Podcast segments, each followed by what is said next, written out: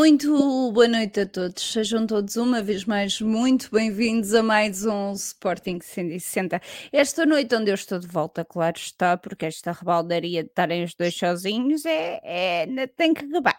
Estava a casa toda desarrumada. Estava mesmo, estava. E a pessoa preparou faria é verdade. se não tivesse Enfim, bem, bem-vindos a mais um Sporting 160, esta noite onde vamos falar aqui da vitória frente ao Santa Clara. Vamos fazer também aqui a antevisão do jogo, do segundo jogo, com o Marselha e ainda falar da Taça de Portugal que está quase, quase a chegar. Obviamente, não podemos começar sem antes dar as boas-vindas ao nosso painel habitual e permite-me, João Castro, Pedro Varela, muitos parabéns. Agora ao Vivi a cores para toda a gente ouvir. E bem-vindo a mais um Sporting 160. Já foi ontem, obrigado. Antes que, antes que, antes que, antes que ainda pensem que eu faço anos duas vezes por ano, mas não, na realidade só faço uma. Muito obrigado. Um, sim, vamos a isso. É? A casa não estava assim muito desorganizada, um bocadinho só. Mas é sempre mais difícil uh, quando estamos só dois e ter que se fazer de moderador e, um, e pronto, mas cá estamos de regresso para, para falar de, de, de, coisas boas e finalmente vou. Acho que é a primeira vez este ano ao lado, na quarta-feira, mas temos tempo para falar depois. Mais daqui Já um lá iremos. Dos campeões. Um, Vai é ser isso. um grande jogo. Vai ser um Digamos bem que sim, e tenho aí algumas coisas a dizer, até por umas coisas que o Nuno Mourão já teve aí a preparar para o Spaces um, mas depois, mais à frente, falamos, porque eu estou a ver muita gente convencida que vamos jogar contra o tom dela e eu não sei, acho que às vezes fica. A última vez que, a última vez ficamos convencidos que íamos jogar contra o Tondela, levamos 5 do Ajax e eu tenho sempre receio destas é excitações que toda a gente passa, mas, mas lá vamos, já lá vamos falar um bocadinho disso. Já lá iremos, já lá iremos. João Castro, bem-vindo tu também a mais um Sporting 160. Ah, obrigado, Mariana. Boa noite a todos. Boa noite, Pedro. Já lhe dei os parabéns. Portanto, não lhe dou outra vez porque pode dar a dar os parabéns no dia a seguir. não sei, não é. Mas um, teve ali um, um grande dia com, uh, obviamente, um grande fim de semana para o Pedro, não é? Uh, aniversário, vitória de Sporting, vitória do Manchester United, regresso. Até o Ronaldo marcou, cara. Até o Ronaldo. Uma festa. É verdade. Foi uma festa, depois o Braga perdeu, ainda recuperamos três pontos para o Braga. Podes fazer anos Portanto, para a semana. É verdade, vez, para a semana. Se não te importares. Sim, e, semana, na semana a seguir é mais importante. Exatamente. E na semana seguinte cá um Porto Benfica, Varela, vê se faz zeros outra vez, pode ser que percam os dois. Mas, mas portanto, vamos a isto, vamos a isto. Acho que vamos ter aqui um bom programa, temos aqui algumas coisas para, para dizer. Um, o resultado do Sporting foi bom, a exibição nem tanto. E sobre a exibição, já lá vamos. Sobre grandes exibições, falamos obviamente do Patreon do Sporting 160. Agradecer a todos os patronos que apoiam este projeto, patreon.com/barra Sporting 160. Continuamos com conteúdo por lá, muitas vezes que não temos tempo para falar por aqui. Portanto, vamos começar exatamente, perdoem-me a redundância, pelo princípio e uh, Pedro Varela, depois de uma derrota, uh, acho que pesada, é o termo, certo? Um, contra o Marselha, um, o Sporting foi até à Ilha dos Açores, onde acabou por vencer uh, por duas bolas a uma frente a um Santa Clara que uh, podia ter feito bonito não fosse António Adé. É, o futebol tem destas coisas, o futebol e não só o desporto, muitas vezes, até o desporto e se calhar até a vida em geral tem destas coisas, num fim de semana ou num dia és, és o vilão e tudo corre mal e no dia a seguir ou noutra ocasião qualquer voltas a ser o, o, o, principal responsável, como o João disse há pouco, não é? O Sporting jogou bem, uh, ganhou, não jogou bem, e, e, e, se calhar o responsável máximo, e até foi o homem do jogo, pelos três pontos do Sporting, foi claramente Adam. Mas, mas na mesma, da mesma forma que Adam não era o melhor guarda-redes do mundo, ou uh, é um, um grande guarda-redes, mas não era o melhor guarda-redes do mundo, também não era a seguir ao Marselha o pior guarda-redes do mundo. Eu depois ainda ouvi algumas teorias de que ah, ele não continua a ser bom, ele é bom dentro dos postos, o problema é, é com os pés. E, portanto, quando se quer criticar Olha, só por criticar, arranja sempre desculpas, não é? Como é óbvio. Deixa-me eu perguntar-te agora para salvaguardar aquilo que estavas a dizer, se uh, face ao facto do Adam ter sido expulso e ter tido aquela má exibição frente, frente ao Marselha, uh, se um, ehm, a tua opção para a baliza uh, este sábado teria sido sido, teria sido a mesma. Eh, eh, nós no, no Patreon, na antevisão que fizemos, eu fiz essa questão ao João e o João respondeu que a Dan seria, um, que na opinião dele deveria ser, e até o próprio perfil de Ruben Amorim levaria a isso. Uh, um pouco não deixar cair ninguém por um erro cometido, embora a Dan este ano já tenha cometido alguns, alguns, ou pelo menos não estamos habituados aos erros que eles normalmente não cometem, e portanto aqui tem sido diferente, e eu concordei exatamente com isso, porque me parece claro que que hum, foi uma noite má do Adam, foi um erro tremendo, especialmente aquele primeiro lance que acabou por ditar depois, digamos, qual di, talvez tenha sido o princípio do descalabro, mas, mas é óbvio que, hum, que Ruben Amorim não iria deixar cair a Adam e portanto, e Adam com aquela simplicidade dele, e depois ele até falou no final do jogo, respondeu da melhor forma, obviamente é um grande guarda-redes. Tenho a certeza absoluta que o Franco Israel eh, estes últimos dias tem andado a conversar muito com o Adam, a perceber como é que, como é que, como é que vai eh, entrar na quarta-feira em Alvalade como potencial titular, porque tudo leva a crer que vai ser ele o titular, depois de ter feito uma estreia que também não é nada fácil,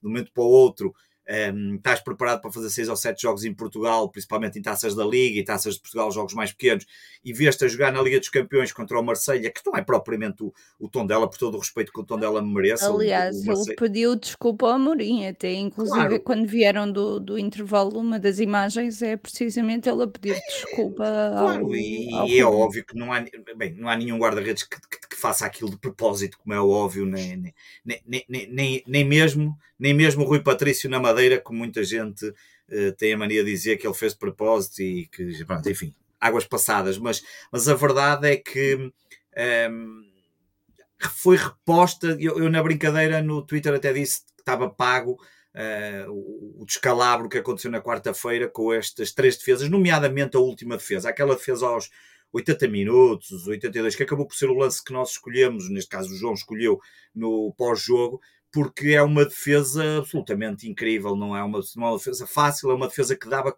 podia, e, e, e se o Santa Clara marca naquele momento, uh, não sei bem se o Sporting teria saído com os três pontos da, de, dos Açores. E, portanto, um, o Adam correspondeu, uh, voltou a ser o, o Adam que estamos habituados. O Adam, é evidente que o grande problema do Sporting, claro que não é só o guarda-redes, é obviamente é todo o aspecto defensivo, a forma como defende, se calhar pode ser também a forma, deixo depois isso tecnicamente para o Castro, a forma como de próprio meio-campo uh, permite que as equipas ataquem mais, que permite que tenham mais facilidade, mais liberdade para marcar golos, porque a verdade é que o Sporting, quando foi campeão, teve 20 20 jogos em que em 34 que não que não eh, que não que não sofreu gols, as famosas clean sheets.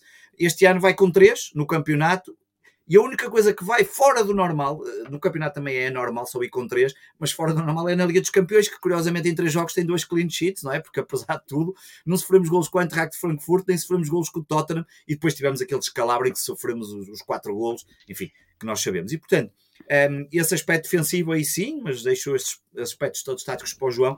Aí é que nós temos estado bem. O Sporting sai de Santa Clara, sai dos Açores, depois de ter ganho ao Santa Clara por um zero, com mais gols sofridos que o Santa Clara, que está em lugares de descida. E portanto, isso é uma coisa que, até do ponto de vista lógico, não faz sentido nenhum. E portanto, muito mais para um clube que, obviamente, agora está a recuperar, beneficiou, como disse o João há pouco da derrota do, do Braga e repara como, como o Braga até agora era uma equipa que se falava que podia ir ao título, como todos temos vindo a falar, e, e repara como em dois jogos perde para o campeonato e durante a semana perde com a União o Sangaloase e aquela derrota com o Sangaloase ainda por cima acontece epá, eh, nos últimos minutos, de 10 minutos, 15 Três minutos. derrotas seguidas. Três derrotas seguidas. Portanto, tem aquelas derrotas assim que tu dizes assim, pô, ainda agora estava tudo muito bem e agora não está tudo mal. E o Braga uh, até uh, tem sido notícia por tudo e mais alguma coisa, pelo excelente início do campeonato, por é um clube estável financeiramente, pelo investimento que a Qatar Investments acaba de fazer ao comprar a cota da Olivet Sports, que são os tais 26%, e portanto o dono do Paris Saint-Germain passa a ter Uh, percentagem significativa, embora ações de categoria B no Braga, os tais 26% por compra da Oliveira Esportes. Uh, o próprio Qatar, eu penso, ainda hoje estava a tentar eh, perceber isto, acho que é a primeira vez que temos um Estado soberano a ter direito de voto num clube em Portugal, o Qatar Investments, ao comprar, ao adquirir o, está lá sublinhado. Está lá está escrito lá bem, que é para não haver dúvidas, é verdade, porque é lá, os reis lá do Qatar não estão para. Não há cá brincadeira, não te esqueças de pôr lá. Nós temos direito de voto, portanto, o Qatar, o reino soberano, passa a ter o direito de voto. Um, bem, sempre é melhor saber que é, o, que é o Qatar do que a outra empresa que lá está metida, que comprou as ações à Câmara de Braga e que quem vota é o presidente e ninguém sabe onde é que aquilo vem com as coisas da Caimã. Mas, mas não é só o Braga, isto vale para todos os clubes. Mas a verdade é que de um momento para o outro todo mundo muito rapidamente um, o Sporting fez o mais importante, que era ganhar. Não fez um grande jogo, não. Uma primeira parte hum, sofrível, uma segunda parte que muito longe daquilo que nós quereríamos e desejaríamos. Notou-se perfeitamente que há jogadores que estão completamente ou cansados, ou passaram. O Pedro Gonçalves passou completamente ao lado do jogo. Um, o Ruben Amorim gastou os três momentos das substituições, depois já não podia fazer mais, porque depois teve que tirar o Santos Justo logo ali aos 50 e poucos minutos. Eh, no tirou no intervalo para não contar como um momento de substituição e, portanto, quando fez as substituições já não podia mexer mais. Enfim, de qualquer forma, o mais importante foi conseguido e tu tiveste nos Açores, vieste lá com os três pontos, como veio o Sporting, isso é que era o mais importante. E agora, olha, e olhar agora para quarta-feira, por quarta-feira diria que vem uma das primeiras finais que nós vamos ter na Liga dos Campeões, porque se ganharmos a coisa pode, pode ser muito significativa, mas lá iremos falar quando chegamos lá. Já lá vamos, já lá vamos. E dizer-te que a prova que o ano passado, se eu não tivesse apanhado Covid, deveria ter ido aos Açores, foi que desta vez foi e o Sporting ganhou. O ano passado, o ano passado não, a época passada não foi e o Sporting perdeu. Portanto, não foste tu nem foi o Amorim.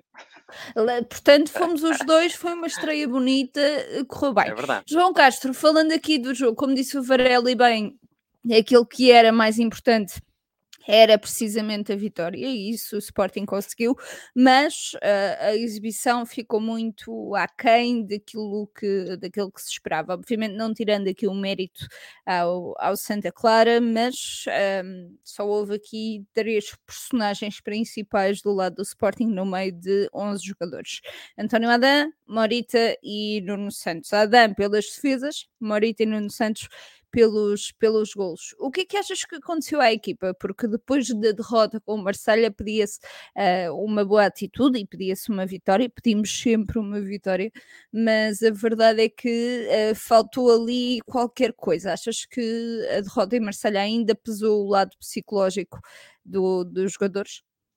É, eu acho que pesa sempre. Um, eu, eu tinha, tínhamos feito a, o, o pré-jogo a antevisão do, do mesmo, e, e, eu tinha dito que o mais importante fosse o que fosse, nem que fosse com um golo na própria baliza, ou até um golo de Maurita para ele não festejar, e foi isso que aconteceu mesmo, uh, está gravado, uh, que era importante era a vitória, depois o resto é, é para analisar, é para, para, os comentadores, para os analistas analisarem, mas a verdade é que o mais importante era, era os três pontos, um, escusava de ter sido tão sofrido, um, e neste caso, indo ao jogo diretamente, o, um, o Santa Clara prescindiu praticamente da primeira parte a atacar, jogando num bloco muito baixo, muitas vezes em 5-4-1, muitas vezes em 4-5-1, muitas vezes em 6-3-1, dependendo dos momentos que era para hum, condicionar o Sporting, fechou todos os caminhos e o Sporting teve muitas, muitas dificuldades. Um, teve dificuldades em ligar pelo meio, um, nas alas lá direito, e que vamos ver daqui a bocado o, o quadro, um, o Sporting realmente não conseguiu ativar o jogo, isto porque Gaio nem sequer uma tentativa de dribble tentou, um, os cruzamentos foram horríveis por parte do Sporting. O, um, o Edwards, nunca conseguimos deixar o Edwards totalmente aberto para receber à vontade e para cima dos adversários. Um, o Sporting ia tendo, obviamente, jogo, ia tendo posse de bola. Aliás, tivemos tanta posse de bola na primeira parte, que acho que acabamos a primeira parte com 74%. E a linha defensiva do Sporting estava tão subida que estava quase no meio campo, e já vamos ver isso também na, na análise gráfica. E, e, depois, a única vez que conseguimos ligar Queres o jogo por dentro... dados já, João? Podes pôr o gráfico, podes pôr o gráfico, aquele primeiro. Sim, até porque, hum, porque podemos, podemos ver, aqui é os cruzamentos de Sporting, eh, mas uh, podemos ver a começar aqui. A linha do, do Sporting está tão subida que podemos ver que o, o Mateus Reis está na linha do meio campo, em termos de posição média, uh, está na linha do meio campo. Isto foi até às primeiras substituições, até ao minuto 51, quando saiu o Santos Justo. Um, podemos ver que o lado direito não conseguimos, os Gaia nunca conseguiu dar largura um, ao jogo do Sporting, estou a ver ali muito próximo, obviamente, do Edwards. Uh, o Paulinho, mais, desta vez, estava tantos elementos lá atrás, bem tentou recuar, portanto ali, por isso é que está ali tão atrás, mas é verdade que o Sporting nunca conseguiu ligar o seu jogo, uh, Santa Clara prescindiu disso, e acho que Santa Clara apostou muito na segunda parte, quando, quando começou depois a fazer substituições, ou seja, o intuito do Mário Silva era levar o jogo para a segunda parte, portanto, estando a perder ou empatar 0-0, para depois aí aproveitar o cansaço do Sporting de Marselha, quer físico, quer, quer psicológico, e meteu depois um, muitos jogadores uh, frescos e com maior qualidade ofensiva, e é verdade que o Santa Clara subiu, o Sporting uh, não conseguiu ter o jogo, faz muita falta, por exemplo, Daniel Bragança neste tipo de jogos em que o Sporting começa a perder a bola, não consegue uh, controlar o jogo na segunda parte, entrar um elemento que consiga ter capacidade de ter bola, e o Sporting não, não o teve, não teve nenhum elemento capaz de ter bola, Pedro Gonçalves passou completamente ao lado do jogo, como o Pedro disse, e bem, e o Sporting sofreu muito. Ou seja, quer pela inoperância de, de desgaio do lado direito, que nunca nos deu a capacidade de explorar esse corredor, só o Nuno Santos é que nos dava alguns fogachos no lado esquerdo, quer a capacidade, quer de, de Edwards, Paulinho e, e, neste caso pode conseguirem ligar o jogo por dentro, não conseguiram, uh, tirando aquela situação do golo, em que Morita, mais uma vez, e um, mais uma vez aquilo que eu tínhamos falado já na outra análise, não sei se, se ouviste, mas na outra análise eu disse Ouvi, que Morita sim. está a evoluir, está a aparecer em, em, zonas de finalização, não é? É o segundo jogo seguido a marcar, coisa que uh, por exemplo, no Santa Clara ele acabou a época passada só com dois golos, Mariana, e agora já leva dois golos em poucos jogos. Exatamente. Faltava-lhe é uma... faltava um leão. Faltava é verdade, um faltava-lhe um leão ao peito. Um, se calhar não, não estava muito contente com o animal que tinha ao peito, estou a brincar. Mas a verdade é que, é que Morita evoluiu para isso e, e torna-se um médio mais completo a partir da altura que aparece em zonas de, de finalização. Mas é, é um Sporting eh, muito amorfo, com, com poucas soluções ofensivas, com criatividade para. E obviamente a primeira parte foi muito difícil passar a linha defensiva do, do Santa Clara. Olha, já agora deixa-me eu perguntar-te e aproveitar aqui para, para te questionar. Eu sei que vocês falaram disso uh, no pós-jogo também, mas para quem não teve a oportunidade de, de ouvir, uh, perguntar-te se o 11 inicial te surpreendeu, até porque Sanchez voltou um, ao 11 inicial, Paulinho, Edwards, Spot uhum. foi ali, uh, Trincão no banco, uh, foi ali uma, uma mistura de, de um ataque móvel uh, que nós estamos habituados a ver no Sporting com o ponta de lança que, que Rubén Amorim coloca sempre na frente da equipa.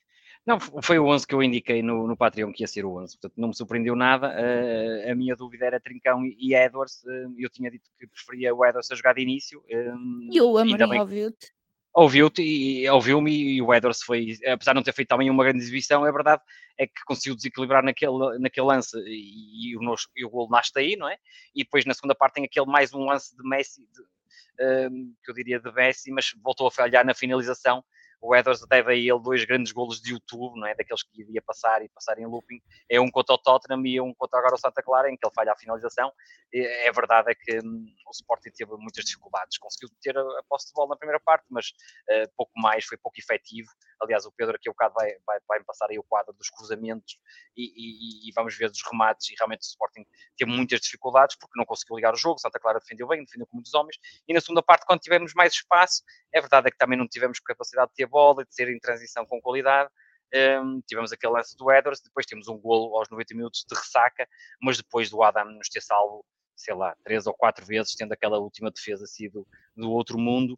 Um, e uma das coisas que eu tinha dito também no, pré-jogo, ou na antevisão, é que primeiro a Mourinho nunca iria deixar cair o Adam, não é o estilo dele, nem, nem, nem, poderia ser, porque já fiz isso a outros jogadores. E depois nós, uh, as pessoas que estavam a pedir o Franco Israel estavam-se a esquecer de um pormenor. Primeiro, se Franco Israel tivesse jogado, se calhar o Sporting nem tinha ganho na, nos Açores, não se sabe, mas se calhar não tinha ganho. E, e depois há outro, lado, há outro caso, é que se o Franco Israel tivesse uma lesão nos Açores, e podia acontecer num cruzamento, uma saída aos pés de um adversário, o Sporting ficava sem os dois guarda-redes para, para, para Marselha. Portanto, uh, obviamente que isto é tudo medido, é tudo balanceado para a decisão do Ruben Amorim, um, e neste caso decidiu bem, decidiu por Adam. Agora vamos ter que contar, obviamente, com uh, Franco Israel. Mas neste jogo, não sei se o Pedro já voltou ou não, mas Acho quando ele. Quando ele passar aí Acho para os cruzamentos. Um, repara, aqui o jogador que teve mais passos foi o Coates, porque obviamente muita troca de bola entre os três centrais Tanta cá atrás. falta que ele nos Sim. É verdade, mas trocámos muita bola cá atrás. É, é verdade é que não conseguimos. Uh, foi uma, eu acho que foi uma exibição muito cinzenta, porque viu-se que claramente Desgaio não dá, não dá aquilo que queremos ao lado direito num jogo destes. Eu até acho que. E, e deixa-me dizer uma coisa: se, se, se o Santos já estivesse bem fisicamente e muscularmente, era o jogador ideal para substituir o Porro ali à ala. Isto tem uma grande capacidade de explosão, de velocidade, um, foi mais perigoso num lance do que jogar no, no, no, jogo todo, mas a verdade é que se jogares à ala tens que fazer muito vai e vem, tens que fazer muitos quilómetros para trás e para a frente e os jogadores que têm problemas musculares é, complicado, mas neste tipo de jogos em, em, que sabemos que o Sporting vai ter muito posse de bola, principalmente na primeira parte, vamos querer saber o adversário, o Ruben Amorim não tendo porro, vai ter, se quiser dar ao Sporting outro tipo de qualidade de jogo ofensivo, Vai, vai, ter que, vai ter que, se calhar, apostar numa adaptação, tipo o Arthur do lado direito, porque Gaio realmente não consegue. Não houve nenhuma tentativa de drible, não houve uma tentativa de ir à, linha de fundo. Podemos ver aqui os cruzamentos. cruzamentos. Deixa só responder aqui ao Gonçalo Castro, que está a perguntar que aplicação usa o Castro. É o Pedro Carvalho, nós já falamos aqui várias vezes dele, que nos trata dos dados, portanto, é ele que faz a compilação dos dados e depois é ele que trabalha ah, também os dados. Os dados são tirados do Instat e depois Instat, ele trabalha os dados em Python, em programação. Depois ele trabalha tudo através de programação, Sim. faz a análise estatística que deve ser necessária e, e faz tudo isto que está aqui. Portanto, não é, não é propriamente uma aplicação, é ele que faz esse tratamento Sim. a partir dos dados que saem do Instat. Claro. Em termos de cruzamentos, vimos que também um, tivemos uma coisa boa, não insistimos muito nos cruzamentos. É? Ainda bem. Um, ainda bem, porque Sim. reparem, a eficácia foi 0%. Portanto, nenhum cruzamento nosso foi ter um jogador nosso. Ou seja, tivemos quatro cruzamentos da esquerda, quatro cruzamentos da direita um, e nada. E por aqui podemos ver que também nunca fomos à linha cruzar. Uh, aliás, um dos cruzamentos da direita até do Santos Just nem é dos Gaio, e portanto podemos ver aquilo que eu estava a referir dos, Gaio, que não dá realmente qualidade ofensiva, está aqui também muito notório. O Gaio teve muitas vezes a possibilidade de, ir, de tentar o um para um, um com o jogador adversário, mas a verdade é que bastava uma pressão do jogador adversário e ele recuava, passava para trás e para o lado, e portanto foi claramente uh, um jogo em que nós tivemos um, e também por outro lado Ruben Amorim não conseguiu explorar, ou seja, maneira, se calhar o Gaio mais por dentro e Edwards mais encostado à linha para tentar receber aberto e para cima, Sporting não explorou isso e, e, e, realmente o lado direito foi, eu diria que a melhor jogada do lado direito até foi do Santos Justo e portanto isto revela muito que o nosso lado direito, ou, ficar, ou ficamos coxos do lado direito. O outro tipo de, de quadro que nós apresentamos hoje é a finalização, portanto, e vamos ver, o Pedro vai, vai passar aqui, o Sporting apesar de ter 74% de posse na primeira, na primeira parte, Pedro, podes mudar o quadro, para a finalização, para os remates, um, podemos ver que o Sporting arrematou muito pouco. A defesa estava muito fechada, mas o Sporting teve muitas dificuldades. Tivemos só quatro remates de finalização dentro da área, uh, cinco remates fora da área. Um resultou o golo e praticamente ali quase em cima da linha de baliza, que foi o cabeceamento de Morita, outro foi remate fora da área. Uma coisa que nós estamos aqui fartos de dizer que o Sporting deve explorar mais, sobretudo nestes jogos.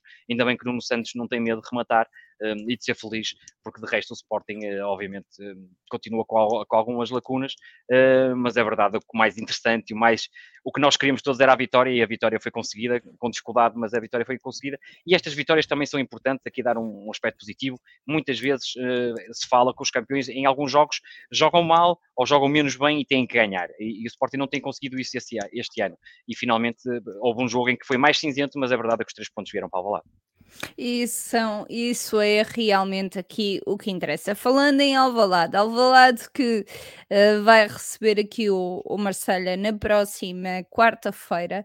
Uh, Pedro, é um jogo uh, que, como tu disseste bem no início, não é um jogo contra um Tondela, ou seja, não vês muita gente aqui já um, com mentalidade de que vai ser um jogo fácil. Obviamente o Marselha mostrou que uh, vai ser tudo, mostrou lá que vai ser tudo menos um golo, um golo fácil, um jogo fácil, mas a verdade é que um, ehm, o Sporting vencendo tem aqui boas possibilidades de poder sonhar uh, com a próxima fase da, da Champions. Sim, é, é, eu acho que o mais importante neste jogo é que se vencermos podemos uh, quase colocar o, o, o Marselha numa, numa posição. Eh, até, até, esqueci de ver isso, mas, mas diria que, praticamente o Marselha fica numa posição quase impossível de qualificação. Eh, quer dizer, é possível, mas pelo menos já não, já não nos apanha a nós e, portanto, queria isso dizer eh, porque no limite depois o máximo que conseguia fazer era 9 pontos, que na realidade podia empatar connosco em 9 pontos e depois na gola ficavam-nos à nossa frente, a não ser que amanhã ou na quarta ganhássemos 4-0. Mas, mas a verdade é que hum, é, é um jogo importante para que pelo menos eh, eu diria que ficaríamos com as portas bastante uh, escancaradas ou abertas para, para nos qualificarmos, seja em primeiro ou segundo. Uh, essa é, é a primeira coisa. A segunda é que hum, seríamos poucos a pensar que no virar da primeira volta desta fase de grupos estaríamos em primeiro lugar. É um facto que também poderíamos, se calhar, estar em primeiro lugar com nove pontos. Um, Tivemos porque, a vantagem do empate entre o sim, Exatamente, ou pelo menos com sete pontos. E, e isto estar com nove pontos eh, realmente hum, só está ao alcance normalmente ao final de três jogos daqueles grandes clubes. Está neste momento aí o Manchester City, que tem sido arrasador, com um Haaland que está imparável. Temos um Real Madrid que também tem três jogos, três vitórias. Depois temos também aquele que é o grande talvez a grande sensação, sensação no sentido de futebol praticado, que é o Nápoles. O Nápoles. Uh, ainda, bem que o, ainda bem que o Castro me avisou no início do campeonato para eu estar atento aos jogos do Nápoles e o Nápoles está aqui a corresponder com uma exibição fantástica, ainda uma exibição incrível em casa do Ajax. E depois temos o Bruges, que está a fazer um excelente campeonato, também está com 9 pontos. Uh, depois também há ali o Benfica e o Paris Saint-Germain. Complicou muitas contas do Porto, não é?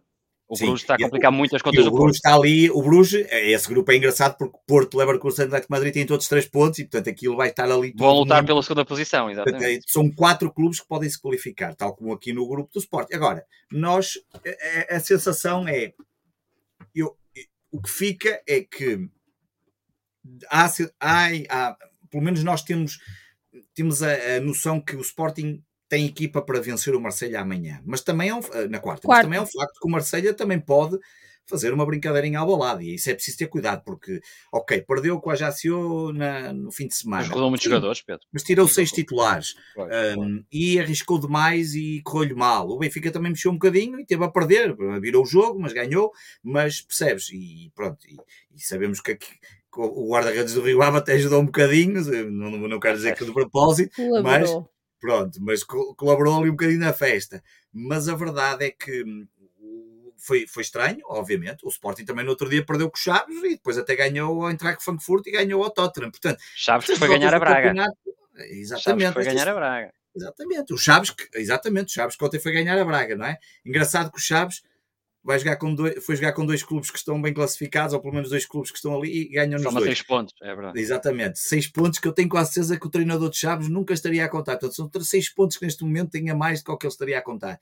Agora, nós vamos, vamos ter que entrar, vamos ter que fazer o mesmo jogo que fizemos contra o Borussia Dortmund em Alvalade o ano passado para a Liga dos Campeões, que o Castro até tivemos a oportunidade de estar juntos a ver, e esse é provavelmente o é, é, um, é, é, um jogo muito importante porque mostra algumas coisas. Mostra nesse jogo que nós vamos ter que tentar ganhar e, e, e, depois não, não ir desenfreadamente para o ataque, tentar um bocadinho ter olhos nos olhos com o adversário, mas, mas ter algum cuidado e, um, e, tentar, obviamente, a, a, vitória. A vitória é a única coisa que nos interessa e que temos que conseguir uh, vencer, conquistar os três pontos. É um passo importantíssimo. ao regresso de Porro, que talvez seja uma das boas notícias, e ao que tudo indica, uh, poderá ser mesmo titular. Significa que vamos ter vamos contrabalançar ali um bocadinho do ponto de vista defensivo, um, porque entra Porro, provavelmente sai Gaio e sai também, mas também sai Adam e entra Franco Israel, que obviamente, para todos os efeitos, é uma estreia em Alvalade. Não tem tanta experiência. dos Campeões, não tem tanta Também. experiência e, e, esperemos que lhe, obviamente, que lhe corra tudo bem. Mas é um jogo que o Sporting vai ter que olhar olhos nos olhos com o adversário e, e, e, lutar para a vitória. Eu acho que nós temos capacidade para vencer. Agora, veja muita gente achar que a coisa vai. Está ganho. Está ganho, ou pelo menos dá a sensação que eu percebo as pessoas, eu também digo que vamos ganhar, mas, mas, mas acho que é preciso ter ali algum, alguma, algum, algum cuidado. E se conseguirmos vencer, ficamos muito bem lançados para nos qualificarmos, o que seria um, inédito, não é? Porque nós nunca nos qualificamos duas vezes, duas para a fase de, eh, depois da fase de grupos, neste caso para os oitavos, eh, porque já houve uma altura que a Liga dos Campeões dava acesso logo diretamente aos quartos de final, quando era mais curtinha, um, e portanto está aqui também um momento importante do, do Sporting e como nós sabemos... Até a nível financeiro, não é? Até a nível financeiro. Porque há depois aqui outra questão, que é o Sporting obviamente está a subir na tabela classificativa no campeonato, todos nós acreditamos que é possível ir lá para cima, mas ainda estamos longe de... sabemos que ainda estamos longe de, do segundo lugar, que é o que dá direito, eh, e, e do título ainda mais. Uh, e este ano ainda temos o Braga, que está ali a fazer alguma boa figura e, portanto, pode ser um adversário para quem quer ficar nos três primeiros lugares, que diria que é quase o mínimo que nós temos que querer ficar para ir à Liga dos Campeões, sendo que o terceiro lugar não dá puramente direto e, portanto, depois ainda fica dependendo do que acontece na época a seguir. Portanto, por via das dúvidas, o melhor mesmo é ganharmos a Liga dos Campeões este ano e para isso temos que ganhar ao Marselha na quarta-feira. Ora claramente. E, um, e parece, parece-me simples, olhando para o que as outras Completamente fazem, fazível. Fazível. Se o Nápoles e o Manchester City se encontrarem nas meias finais, por exemplo, fica eliminado logo um dos dois, um, e se nós conseguirmos jogar nos oitavos de final com o. Um, deixa-me ver, com o Shakhtar, se calhar até chegamos aos quartos de final, depois é um bocado de sorte, já estou a divagar.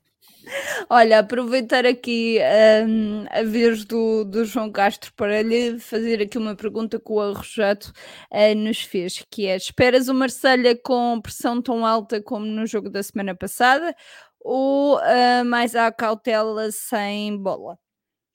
É, depende da estratégia do treinador. A verdade é que o Sporting está à frente do grupo e eles, obviamente, o jogo tem muito mais peso para eles, porque o Sporting tem seis pontos.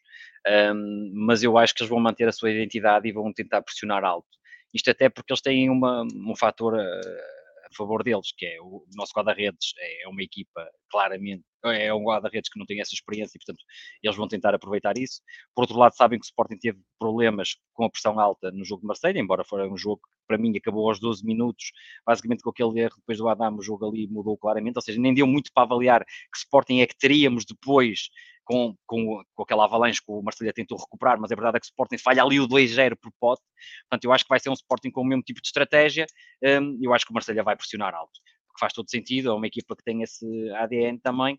Um, Deixa-me dizer uma coisa que eu disse no início, logo do, quando saiu o grupo, que este Marseille era o adversário mais difícil para o Sporting em termos futebolísticos. Apesar do Tottenham ter muito mais qualidade, se calhar individual, é verdade em termos de plantel, por exemplo, o Marseille tem uma profundidade de plantel com qualidade incrível. Na frente eles podem trocar os três avançados.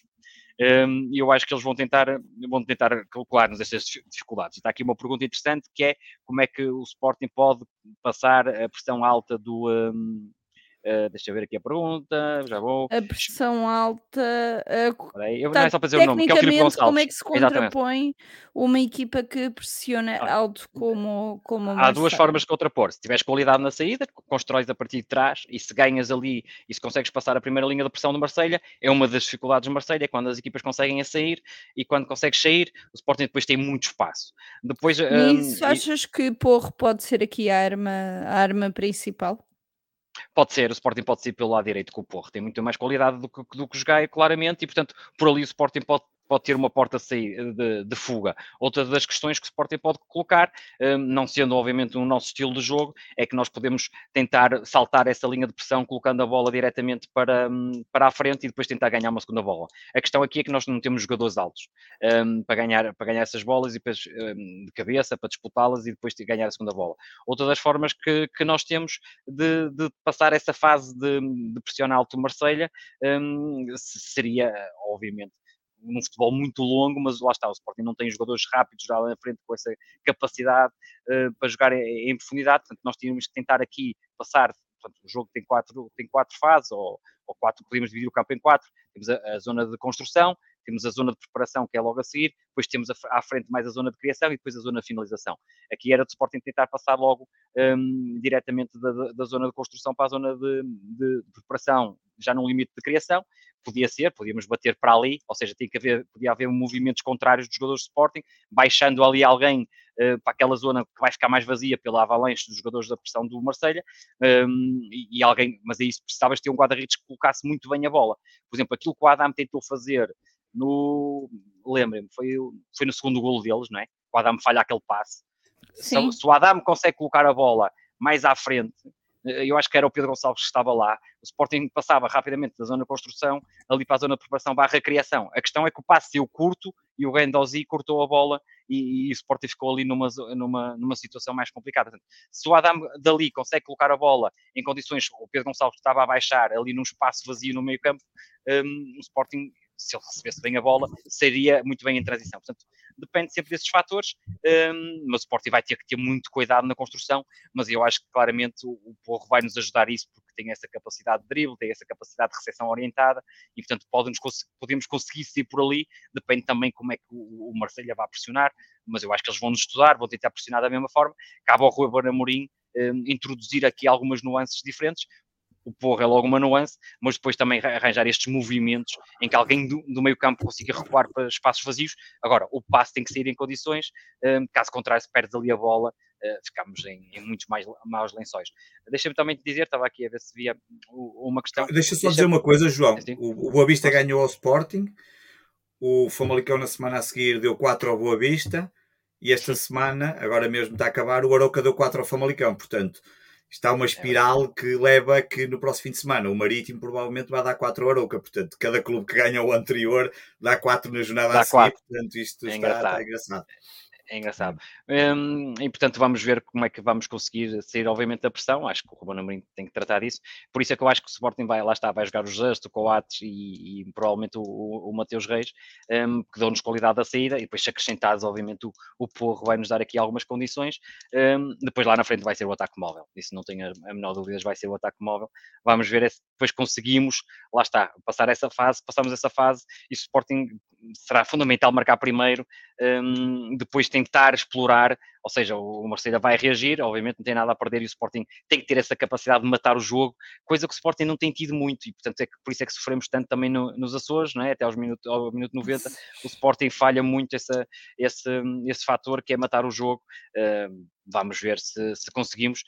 Um, o jogo do Tottenham é diferente, o Tottenham é uma equipa diferente do, do Marselha, mas, um, mas vamos muitos por aí. Um, agora, agora é esperar que corra bem, que haja poucos erros individuais, a meu ver, que haja bom aproveitamento lá na frente, em alturas que tínhamos a decisão, a decisão saia correta e o passo certo, por exemplo, nos, nos Açores tivemos o, o Edwards, faz aquela jogada fantástica, podia passar ao lado ou rematar, e se fosse um grande golo, decide rematar e até se percebe, mas falha. Depois o Paulinho, temos uma transição em que estamos 3 para 2 e o Paulinho só tem um passo quase fácil para fazer para a direita, para isolar o jogador e falha o passe, e portanto, um, esses erros na Liga dos Campeões às vezes pagam-se caros.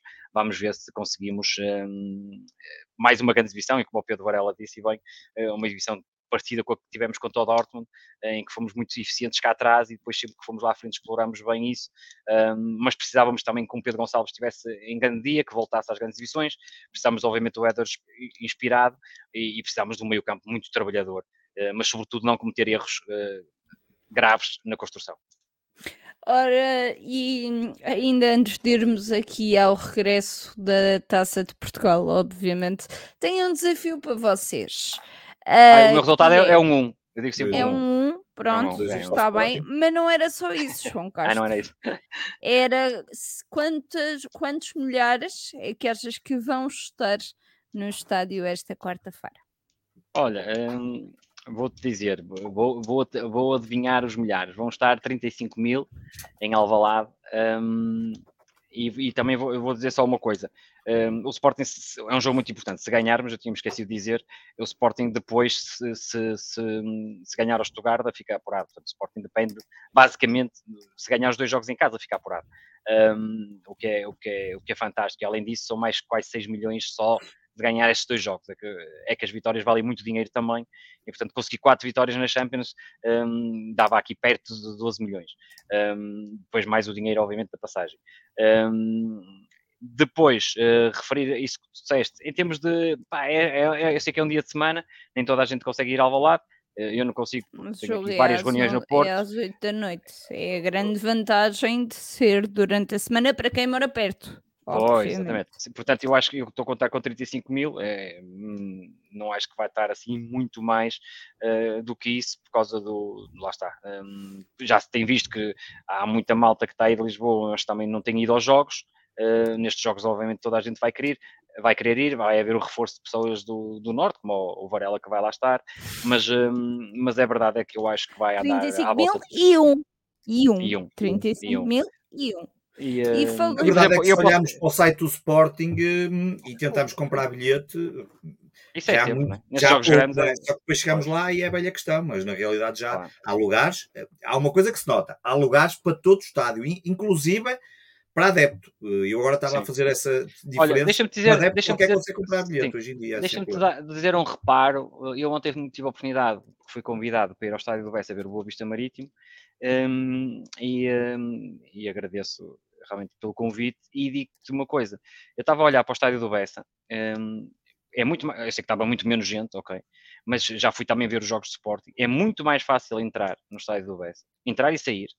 Hum, ou seja, É em termos de mesmo. acessos do estádio, um, depois o estádio vai ser o melhor estádio para ver futebol, um, para mim é o que É tem a melhor fabuloso. disposição, é fabuloso.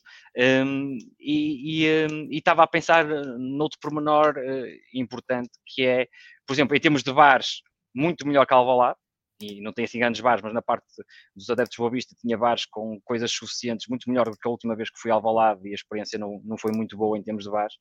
E, um, e estava a pensar que, além da má construção, se calhar, do estádio do Sporting em alguns aspectos, um, se calhar, pá, uh, num futuro, quando o Sporting estiver no estádio, uh, se calhar, em vez de construir um estádio tão grande que não, raramente tens, diminuir um bocadinho, mas aumentar ali a qualidade, porque isso também atrai, uh, atrai pessoas. E eu falo, por exemplo, desta questão dos bares e de, dos acessos, porque às vezes deve haver algumas pessoas que se chateiam com crianças, estar ali aquelas filas e ali quase esmagados ali para entrar, e depois as crianças depois ao intervalo e, e, e, Jesus para conseguir alguma coisa para comer, e portanto estas pequenas, as pequenas coisas, e ontem posso dizer que o jogo era às três e meia da tarde, um horário fabuloso, era só crianças com camisola de Boa Vista, e portanto, e o Boa Vista passou o que passou, e teve aí fases em que só estavam para aí mil adeptos no estádio, e agora está outra vez a renascer, e é bom ver que às três e meia da tarde pá, havia mais sozinhas com os filhos, com dois, três filhos, que foram ver o jogo, e portanto, se calhar algo está a ser feito no Boa Vista de forma diferente, e deixar essa nota, porque eu acho que se quer-se também levar as famílias, lá está, para atingir números 40, 40 e tal mil, em vez de um pai sozinho porque tem medo dos engarrafamentos, depois tem que transportar a criança, depois para entrar, ficar ali quase esmagado nas portas, depois quando a criança quer comer não há nada, depois ir aos quartos vem uma confusão geral, e portanto, se calhar, se houvesse mais condições para as famílias, se calhar havia mais gente. É aqueles se calhar da vida que o Sporting precisa de pensar. Pedro Varela, começamos pelo resultado na quarta-feira. Começamos pelo resultado? Sim, quanto é que tu É 2-1, um, ele já disse. É 2-1, já, já, já, já, 2-1. um. É Já 2-1. disse, já disse, já disse. Pronto. E para além de ti, Sim. Ah, não, quantas pessoas? Quantas pessoas? Eu disse 35. Quantas Ai, pessoas? quantas pessoas? Ah. Ah, isso é, isso é por acaso é capaz de ser. Eu acho que vai estar um bocadinho mais, por acaso. Eu por acaso acho que vão estar. hum, aqui, estava aqui a ver. 37.276, hum, para ser mais preciso. 37.270. A contar comigo e contigo, certo? Sim, claramente. E, e com mais pessoas, inclusive. E com é mais pessoas, ok. E, e com quem me vai levar. A contar com quem me vai levar. Olha, e vamos falar aqui, já estamos quase, quase a terminar, mas ainda antes de irmos à Taça de Portugal, vamos aqui ao resumo das modalidades pela voz e pela imagem do Tiago. Vamos a isso. Boa noite, Mariana. Boa noite, João. Boa noite, Pedro. Olá a todos os ouvintes do Sporting 160. O handball disputou a segunda mão da segunda ronda de qualificação para a fase de grupos da EHF European League, eh, defrontando o Bjerningbo Silkeborg na Giska Arena, na Dinamarca, e tendo perdido por 33-30. Eh, Com 9 gols de vantagem, o Sporting entrou muito bem no jogo, de forma a marcar o seu domínio e a não dar asa que a equipa da casa ganhasse confiança. Esse bom momento durou praticamente todo o jogo, onde chegámos a ter vantagens de 5-1, 11-7 e 20-14 já no início da segunda parte, com o Sporting a estar quase sempre na frente do marcador, mesmo tendo a vantagem de 9 gols da primeira mão. Com a eliminatória decidida, é capaz de ter havido algum relaxo natural nos últimos 10 minutos, mas sem a transmissão fica difícil de comprovar. Na baliza, Manuel Gaspar teve 34% de eficácia de defesa e no ataque tivemos 60% de eficácia de remate, com 7 gols do Kiko Costa, 6 do Salvador Salvador e 5 do Martim Costa. No fim de semana, quarta jornada do Campeonato Placar Handball 1, no pavilhão João Rocha, recebemos o Gaia e vencemos por 39-25, numa segunda parte bem mais completa que a primeira, onde a defesa não esteve em bom plano, diga-se. Muitas variações no ataque, numa belíssima exibição ofensiva, premiada com quase 40 golos marcados, sendo que ainda deu oportunidade para gerir a equipa. Kiko Salvador Salvador e Etienne Mokoá com 6 golos cada, num jogo onde todos os que jogaram marcaram, exceto Lionel Maciel. O basquetebol teve jornada dupla esta semana. A meio da semana disputámos a terceira jornada da Liga Betclic no pavilhão João Rocha. Recebemos e vencemos a Oliveirense por 99-74. Um grande jogo em termos defensivos que depois acabou por dar a devida confiança em termos ofensivos. Sem Lovat que descansou, Ventura e Travante comandaram o ataque, teve boas combinações ofensivas e muito jogo coletivo. O Sporting terminou, o encontro com 22 assistências. Dominámos as tabelas, quer ofensiva, quer defensiva, e defendemos muito bem a linha dos 3 pontos. Aliás, nós convertemos quase tantos triplos, 12, como aqueles que o Oliveirense tentou, 14. Os Leões chegaram a ter 28 pontos de vantagem, que fruto de alguma rotação, visto que no final da semana havia jogo, foram diminuindo 10 roubos de bola no final do jogo, 20 pontos frutos de contra-ataque, 41 pontos a vida do banco, boas porcentagens de lançamento e uma boa exibição coroada com quase 100 pontos marcados. Travando foi MVP com 24 pontos, 6 triplos, 4 ressaltos, 5 assistências e 2 roubos de bola. Fedner marcou 18 com 3 triplos, 4 ressaltos e 2 roubos de bola. Radic e António Monteiro passaram a dezena de pontos e Diogo Ventura fez um duplo-duplo com 11 pontos, 11 assistências, 5 ressaltos e 2 roubos de bola. No fim de semana fomos até à Pova vencer o Pova por 94-79 eh, e jogar na Póvoa é sempre difícil e este jogo não foi exceção. O Sporting entrou num bom ritmo, não entrou com um bom ritmo, diga-se aliás, e defensivamente esteve sempre um pouco aquém daquilo que nos habituou, com os Leões a terem alguma dificuldade em conseguir parar o jogo coletivo do Pova, sobretudo o, jogo de Oliutan. 48-51 ao intervalo antevia um jogo com uma boa pontuação final e depois do intervalo um grande terceiro período mudou o sentido do jogo com o Sporting que chegou a ter 18 pontos de vantagem, mas que depois foi encurtada após uma boa reação do Pova. Voltámos a dominar as tabelas com 17 ressaltos ofensivos, uma brutalidade. Voltámos a roubar muitas bolas, 11. Voltámos a terminar o jogo com muitas assistências, 20 e voltámos a ter muitos pontos a vir do banco, 53, outra brutalidade.